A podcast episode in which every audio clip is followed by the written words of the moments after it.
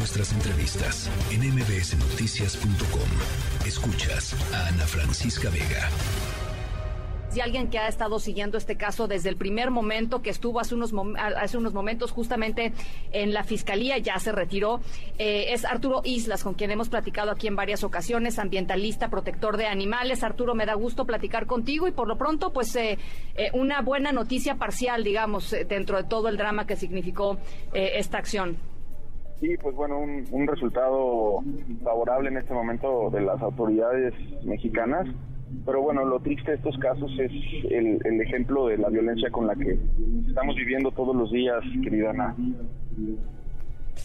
Em, pues sí, eh, ahora el punto será ver eh, de qué manera la Fiscalía del Estado de México logra cerrar, digamos, el broche y, tener todas las pruebas para poder, em, pues, enjuiciar a este individuo y eventualmente darle una sentencia, ¿no? Claro, claro, creo que el trabajo más difícil ya lo está haciendo la, fiscalía, que, bueno, era capturarlo. Eh, la, parte aquí importante es que esto pues unió no nada más a diferentes colectivos, ¿no? Que protegen a los animales, ya como lo decía la nota, ¿no? A personas públicas, a empresarios, a personalidades del deporte, a los medios de comunicación, agradecidos los animales, supongo, con los medios de comunicación, ¿no? Porque no tienen la capacidad de hablar, pero, pero pues estoy seguro que la voz que le han dado a este caso que se ha mantenido ya en tendencia nacional en todas las redes sociales, en Twitter, eh, en los primeros lugares, ¿no? Justicia para Benito, eh, eh, cárcel al maltratador, Sergio M. Es maravilloso porque esto nos da la esperanza de que las personas que piensen hacerle daño a un animal de esa forma serán sancionadas. no es una llamada de atención. Yo, yo creo que ya las llamadas de atención, el atole con el, dedo de, las diferentes pláticas incluso yo he tenido con N cantidad de políticos, con gobernadores, con presidentes municipales, con senadores, con diputados, es darle vuelta al asunto.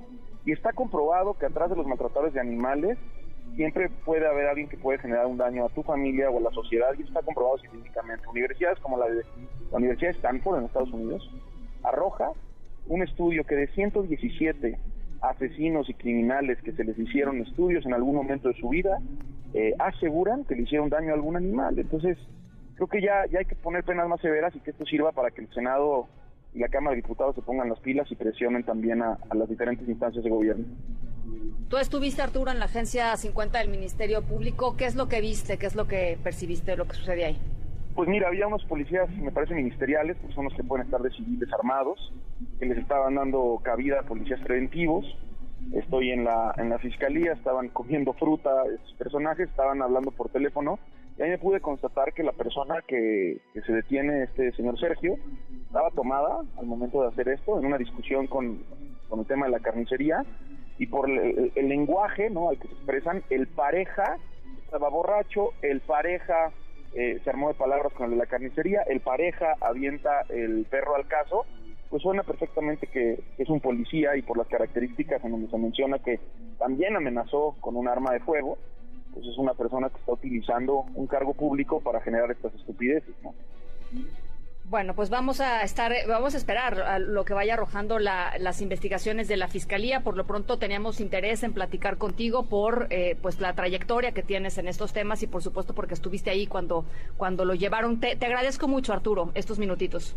Muchísimas gracias. Invitar a la gente, a la población y al auditorio a que denuncien a los maltratadores de animales sin miedo, que denuncien porque tenemos que acabar con esas escorias, porque no hay nada más dañino quien daña a quien no se puede defender. Y eso incluye niños, eh, eso incluye a los animales, a, las mujeres, a, los hombres. Somos primer lugar en todo lo terrible que representa a nivel mundial. Es una lástima y hay que poner las pilas los ciudadanos y exigir penas más severas para violadores, para maltratadores, para secuestradores, porque Muchísimas queremos gracias, más seguro. Muchísimas gracias, Arturo. Gracias a ustedes. Noticias.